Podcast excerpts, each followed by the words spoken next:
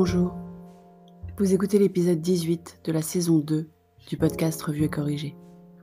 Cet épisode est tiré d'un billet du blog publié le 29 septembre 2020 et s'intitule Adieu l'optimisme. Tout est de plus en plus anxiogène, non?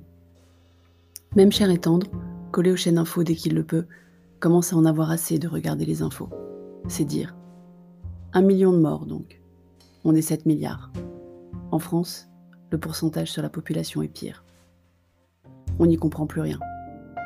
Les événements sont annulés les uns après les autres, indépendamment de l'espace, mais les universités accueillent plus de 1000 personnes dans certains amphis.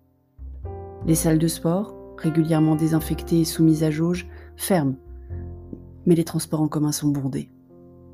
Les bars ferment plutôt ou complètement selon le niveau d'alerte du département mais aucune entreprise n'a été forcée de mettre en place le télétravail si les dirigeants sont contre. Je comprends qu'on ne sait pas plein de choses. Je comprends qu'on n'a pas encore de vaccin. Je comprends qu'il faut faire attention. Je comprends qu'il en va de la vie de plein de monde, et d'ailleurs pas que des malades du Covid, puisque la saturation du système de santé toucherait aussi l'ensemble des personnes qui ont besoin de soins. Il ne faudrait pas à nouveau que le 15 mette une heure et demie à décrocher. En cas de crise cardiaque ou autre, c'est impensable. Il y a quand même des chiffres qui servent à rien. La première chose qu'on apprend sur les chiffres quand on traite un peu de data, c'est qu'il faut qu'ils servent à quelque chose. Prenons le taux de positivité par exemple, qui dit combien de gens testés ont été effectivement positifs. À quoi ça sert de relever qu'il augmente?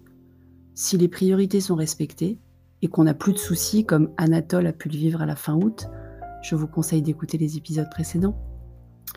Donc si on n'a plus de soucis avec plein de gens qui se font tester sans raison, alors oui, le taux de positivité va s'envoler, parce qu'on ne testera plus que des gens avec symptômes et cas contact.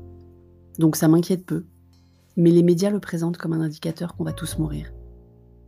Le nombre de cas aussi est peu représentatif sur cette maladie multiforme pour laquelle on ne sait pas qui va être asymptomatique ou pas. Il y a de grandes tendances, certes, mais des exceptions à toutes les prédictions, l'âge en particulier dans les deux sens. Le nombre d'hospitalisations et de personnes en réanimation est en revanche extrêmement pertinent, mais j'en entends moins parler que du nombre de cas testés positifs. Il me semble, mais je peux me tromper, que les mesures annoncées récemment n'auront que peu d'effet sur la propagation de la maladie. Je reste persuadée, mais je peux me tromper, qu'il faut obliger plus de télétravail pour désengorger à la fois transport en commun et espaces de bureau, qu'il faut obliger les universités à faire les grands amphis en distanciel au-delà des premières années, qui découvrent complètement la fac.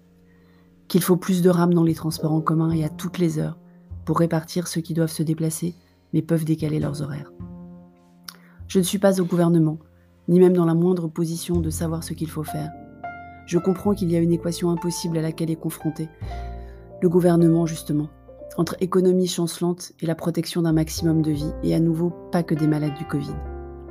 Mais si déjà on arrêtait de donner autant de chiffres, si les plateaux télé arrêtaient d'inviter tous les scientifiques qui ont envie de leurs 15 minutes de gloire donner leurs avis forcément contradictoires sur la marche à suivre.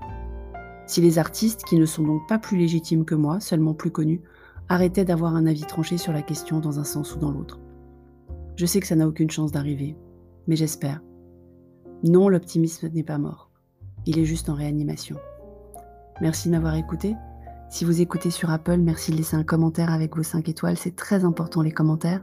Et sur toutes les plateformes de balado-diffusion, abonnez-vous et partagez. À bientôt.